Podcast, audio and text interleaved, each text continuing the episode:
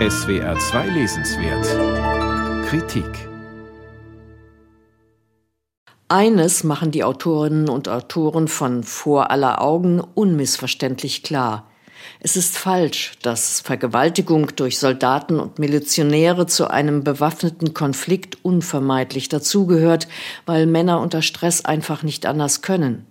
Es gibt vielmehr eine Reihe von Gründen für Vergewaltigungen im Krieg. In einer zu Beginn des Buches wiedergegebenen Diskussion unter Forschenden über Lücken und Fallstricke bei ihrer Arbeit wird deutlich, dass Vergewaltigung in bewaffneten Kämpfen auch zu betrachten ist im Zusammenhang mit der sexuellen Gewaltsituation in Friedenszeiten. Vergewaltigungen im Krieg passieren gewissermaßen nicht aus heiterem Himmel. Nach dem Krieg ist sexuelle Gewalt oft besonders verbreitet. Vergewaltigung und sexuelle Erniedrigung in bewaffneten Konflikten sind immer auch Produkt einer kriegerischen Männlichkeit, wie sie in bewaffneten Gruppen und Armeen oft über lange Zeit eingeübt wird. Das Stereotyp des auch sexuell gewalttätigen Mannes kann in bewaffneten Konflikten von Befehlshabern benutzt werden. Sie können damit rechnen oder zumindest vermuten, dass ein Teil ihrer Soldaten sexuelle Gewalt ausüben wird. Ein ausdrücklicher Befehl zu vergewaltigen wäre dann gar nicht nötig.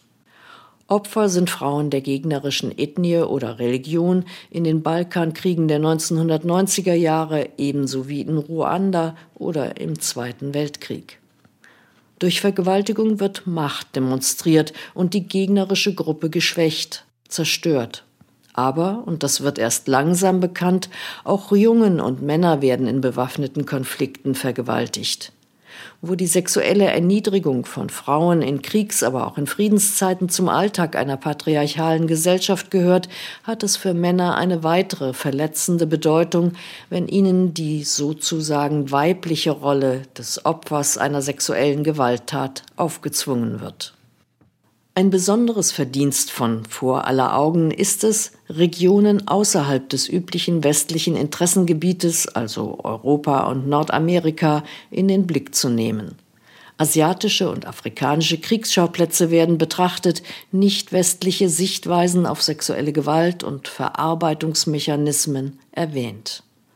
Ausführlich beschäftigen sich die Autorinnen und Autoren mit Frauen aus Korea und anderen asiatischen Ländern, die von der japanischen Armee sexuell versklavt und jahrelang in Bordellen für japanische Soldaten eingesperrt wurden.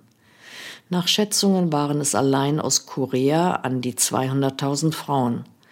Bis zu 90 Prozent von ihnen starben, bevor sie nach Hause zurückkehren konnten.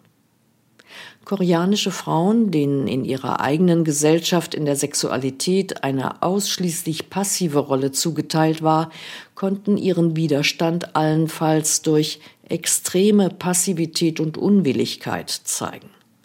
Die völlig unpassend als Trostfrauen bezeichneten Versklavten begannen erst in den 1990er Jahren zu sprechen, 50 Jahre nach Ende ihres Leidens. Weil sie arm und minderjährig waren, als sie versklavt wurden, hatten sie keine Stimme und wurden nicht gehört. Denn Geschichtsschreibung über Kriege war lange Zeit ausschließlich männlich geprägt. Eine Schwäche des Buches sei nicht verschwiegen. Bei einzelnen Texten fehlt es an Ehrgeiz, so zu schreiben, dass auch Interessierte außerhalb des fachwissenschaftlichen Kosmos einen guten Zugang gewinnen können.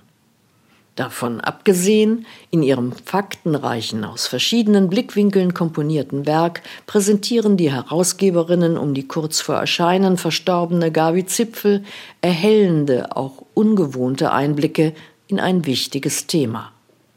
Gabi Zipfel und andere Herausgeberinnen vor aller Augen Sexuelle Gewalt in bewaffneten Konflikten aus dem Englischen von Ursel Schäfer und anderen, Hamburger Edition 45 Euro.